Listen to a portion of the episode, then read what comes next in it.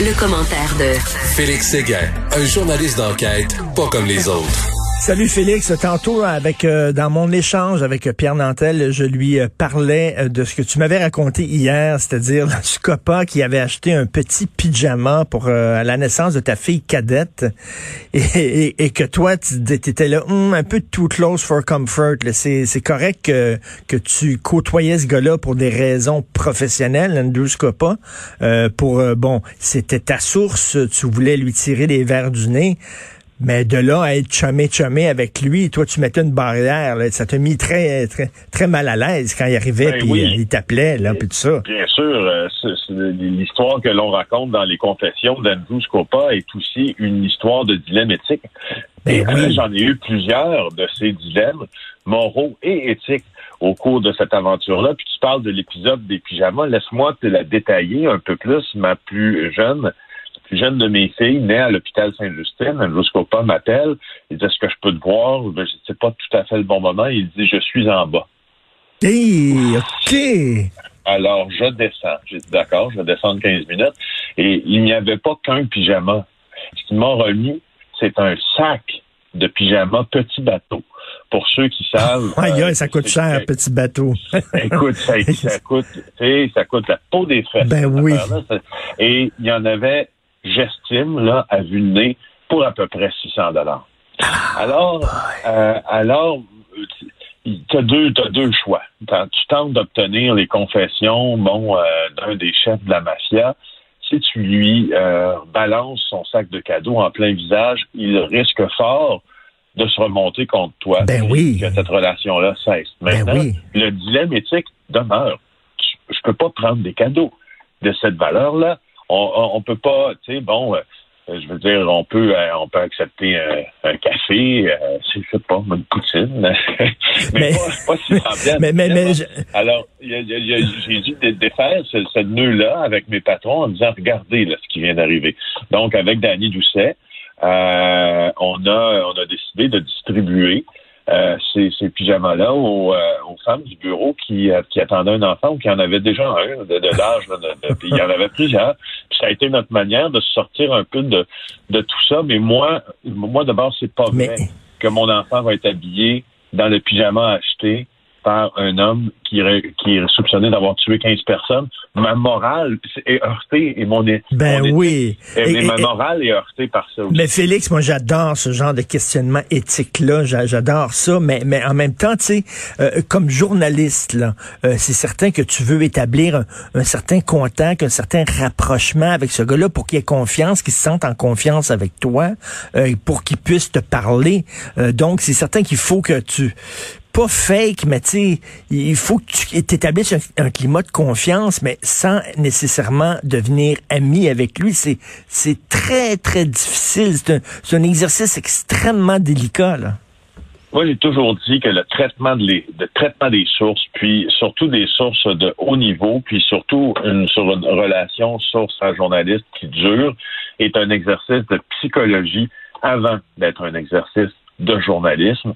Tu mets le doigt exactement sur les parmi les comportements que l'on adopte, c'est-à-dire euh, on se trouve dans une posture à un moment donné où on doit rire un peu de, de gags qui ne nous fait pas qui nous font pas rire du ben tout. Oui. On se trouve dans un, une situation où on, aide parfois euh, une source à réfléchir des problèmes sur des problèmes de la vie courante. N'oublie pas une chose, Andrew Scopa, euh, lorsqu'il me rencontrait, je l'ai rencontré à peu près une centaine de fois, là, cet homme-là, à un moment donné, il a commencé à se pencher énormément sur, sur ses problèmes personnels, quoi, puis sur sa peur de sa propre finalité, sa fin, la vie en général, des enjeux politiques aussi, la, légalisation, la légalisation de la marijuana, etc.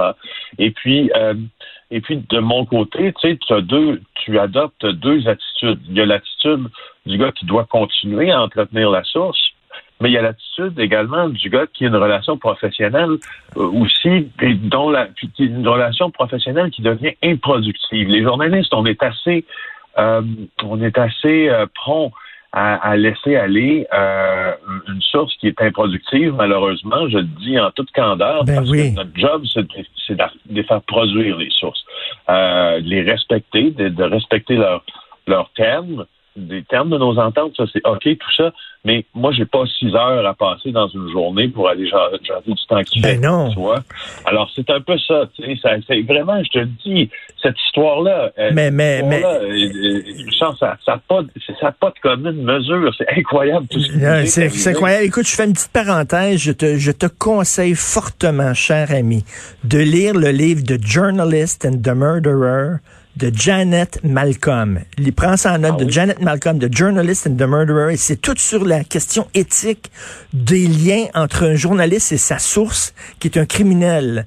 Euh, il faut que tu le fasses parler, il faut que tu crées un climat de confiance, mais en même temps, il faut pas que tu sois ami avec lui, mais il faut que tu fakes que tu sois son ami pour que lui, euh, tu puisses y tirer les verres du nez. C'est un livre fantastique. Euh, je te conseille ça. Donc, écoute, Ça ça fait, aujourd'hui. donc ça fait, écoute, ça fait beaucoup jaser là quand même. Là. Euh, votre livre, toi, Éric Thibault, le documentaire qui est disponible aujourd'hui dans le Club Illico? Euh, oui, ben oui, ça fait beaucoup jaser parce que euh, on, soit on a perdu à un moment donné la perspective de l'importance de cette nouvelle-là au cours des, des mois de secret où on l'écrivait, je pense. Et on se rend compte avec les appels qu'on a reçus hier des collègues, je répète, de tous les réseaux confondus, euh, nos compétiteurs euh, aussi, euh, des appels de des appels de l'Europe, des, des, des appels des journaux anglophones aussi, les gens du Globe. Ah oui. Euh, je, je, je, je, je, crois humblement qu'il y a un, un potentiel pour cette histoire-là qui dépasserait nos frontières au fond. Euh, Ben oui. parce, parce qu'elle est unique et on se rend compte que justement, on a perdu du on avait perdu de vue que on savait que c'était une primeur, on savait que c'était une grosse exclusivité, on savait que c'était probablement quelque chose qui, sur la planète, ne s'est fait que très peu de fois, mais on l'avait perdu, on avait perdu la, la, la, la focale là-dessus. là. Puis là, ben euh, Non, parce voilà, que c'était c'était pas un l'a méné, là. C'était pas un méné, là. C'était un Christine gros poisson. C'était un méchant requin que vous avez pêché, là, parce que là, c'était le plus gros importateur de drogue au pays. Pas rien, là. Oui, puis, puis il oui, justement, la police le soupçonnait d'être le plus gros narcotrafiquant du Canada, euh, et le nouveau chef intérimaire de la mafia montréalaise, et puis, euh, tu sais, il a été, c'est un gars qui a été élevé euh, dans la dans la pauvreté, la petite, petite pauvreté, mettait des bottes de sa mère pour aller à l'école l'hiver, volait le lunch, taxait le lunch de ses, euh, ses camarades en classe pour dîner. Un gars qui, en juste en liquide, en argent, en billets, là. Mais quand je te dis liquide, je te dis en billets. Je te parle pas d'immobilisation ailleurs dans des entreprises légales. Il y a, juste en liquide, il y avait 20 millions de cachés un peu partout en, en argent sonnant.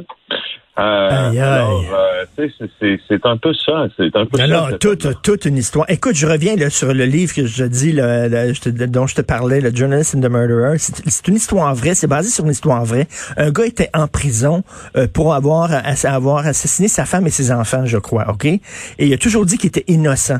Et une journaliste est allée le voir en prison, elle dit, moi, je te crois, je crois que tu es innocent, fait que si tu veux, euh, raconte-moi ton histoire, puis tout ça, puis on va faire un livre ensemble. Fait qu'il dit, OK. Fait que là, pendant des mois, il s'est confié à cette fille-là. La fille a écrit un livre, elle l'a sorti dans le livre, elle disait qu'il était coupable. Ah oui, hein? Et là, lui, Wow. lui, il l'a poursuivi en disant, mais écoute, c'est parce que là, là, tu me, euh, je t'ai fait confiance, puis tout ça, puis il a dit, hey? C'est ma job de journaliste. C'est ma job de journaliste de faker une, une amitié avec toi pour te faire parler. Puis euh, et lui, il le poursuivait encore alors qu'il était dans prison. Écoute, c'est une histoire d'éthique et de morale passionnante. Ah, c'est elle- déjà fascinant. oui, oui, non, non, c'est très, lire. très bon. Donc, écoute, c'était... Et lorsqu'il est mort, lorsque tu as appris qu'il s'est fait tuer, quelle était ta réaction, Félix? Ben ça, Richard, c'est une question extrêmement chargée parce que euh, elle fait appel à, à justement au plus à la plus haute des morales, mais au plus grand des discernements aussi.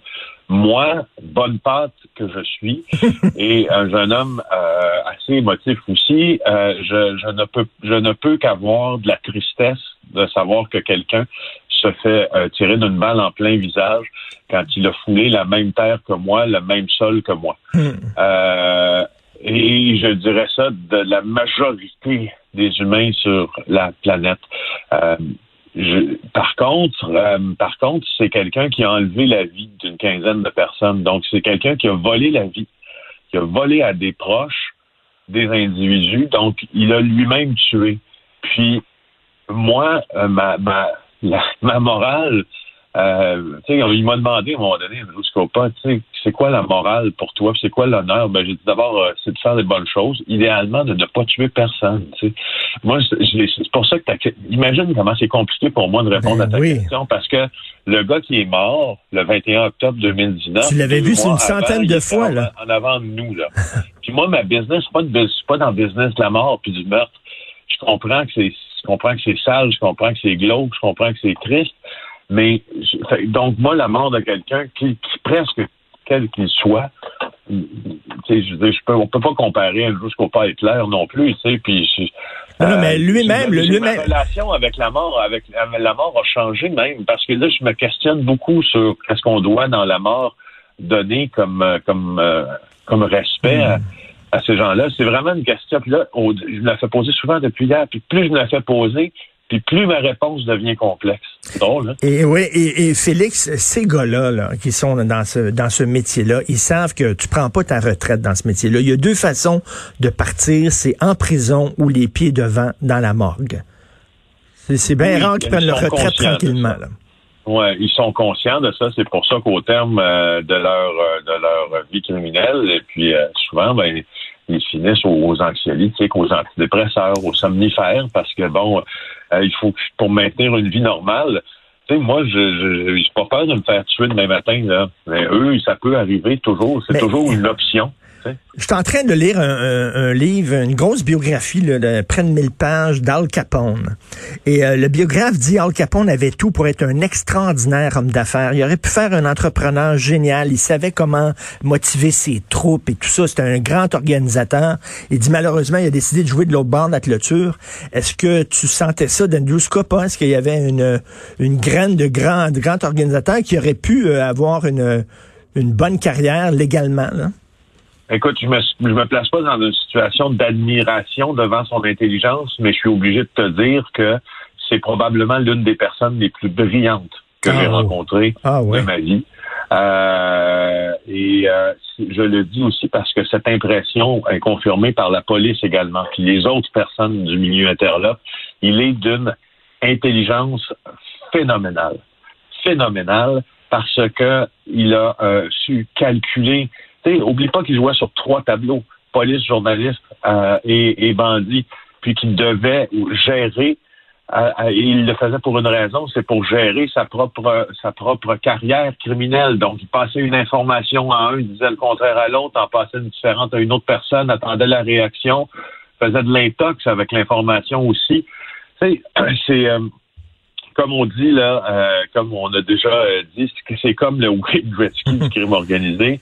Il va, il voit où la, passe va s'en venir, où la rondelle va aller dans deux puis dans trois passes. C'est assez facile. Et le documentaire qu'on peut voir, euh, Club Illico, à partir d'aujourd'hui, il dure combien de temps ce, document-là? Il dure près de 80 minutes au fond. C'est quand même un long, c'est un long film. C'est Scopa et moi, un long film.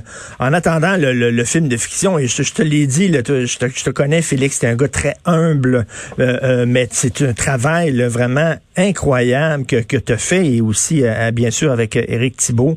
C'est tout un travail, c'est vraiment une porte ouverte sur un monde qui est habituellement très, très fermé. Et tu sais, pendant ce temps-là, pendant je sais pas, pendant des mois, pendant des années, tu le sais que tu as accès à, des chefs de la mafia, tu sais que c'est l'histoire de ta vie, mais tu peux pas en parler, tu peux rien dire, ça doit te démanger en maudit. Oh, oui, oui, même nos familles ne le savaient pas, Richard, même nos familles n'étaient pas au courant, là, de moi, moi Eric, ce qu'on faisait. Alors, ça, ça, dit tout. Puis demain, je te parlerai euh, de ce que ben, des films de mafieux. Oui, oui, c'est ça, justement. Tu voulais, tu voulais parler de nos films de mafieux préférés. On va regarder ça pour vendredi. C'est le fun vendredi de se quitter, euh, finir la semaine euh, comme ça, là, avec bien sûr Goodfellas va revenir. Mais toi, tu veux parler de d'une scène particulière de True Romance. Merci beaucoup, Félix, et passe une bonne journée et encore bravo. Merci, Richard. Salut.